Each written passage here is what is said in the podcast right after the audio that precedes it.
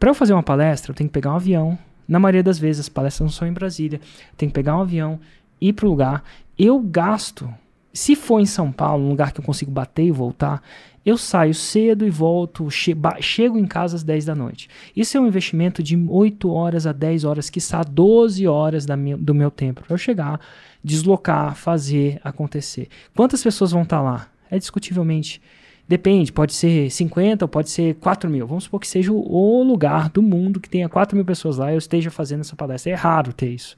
Vamos supor que, classicamente, uma palestra vai ter duas mil pessoas. Eu vou impactar aquelas duas mil pessoas. E é claro que de uma maneira diferente. Eles vão ver o Eric, eles vão ver de carne e osso e tal. Mas ver o custo de oportunidade. Hoje, por exemplo, a gente gravou dois podcasts se a gente gravou dois podcasts, as chances são que cada um deles vai impactar cerca de 100 mil pessoas cada um, pode ser as mesmas pessoas ou não. Mas fora isso, eu ainda gravei anúncios, eu ainda fiz várias reuniões, eu fiz uma entrevista de contratação. Porque para eu sair daqui e fazer isso, eu vou deixar muitos projetos na mão. Isso vai custar a minha empresa, aos meus projetos, a minha visão. Então, não é que eu boto um preço para ninguém pegar, eu boto um preço alto porque custa caro para o Hélio, que algumas pessoas entendem, outras não, mas custa muito caro.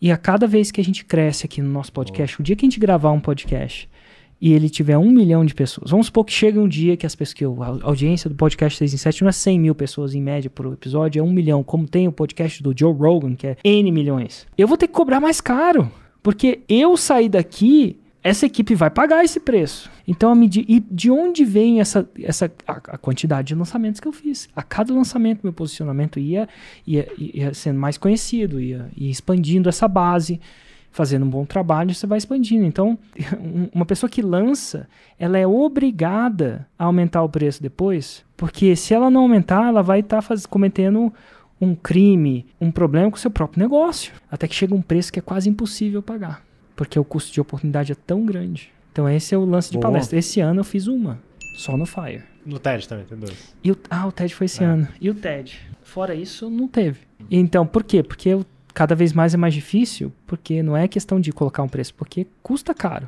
Uhum. para mim. Para outras pessoas tem outro custo também e tal, mas enfim, é isso que acontece. E é, um, é uma boa coisa, quer dizer que eu estou impactando pessoas. Quanto mais caro custa a sua hora, mais você está impactando.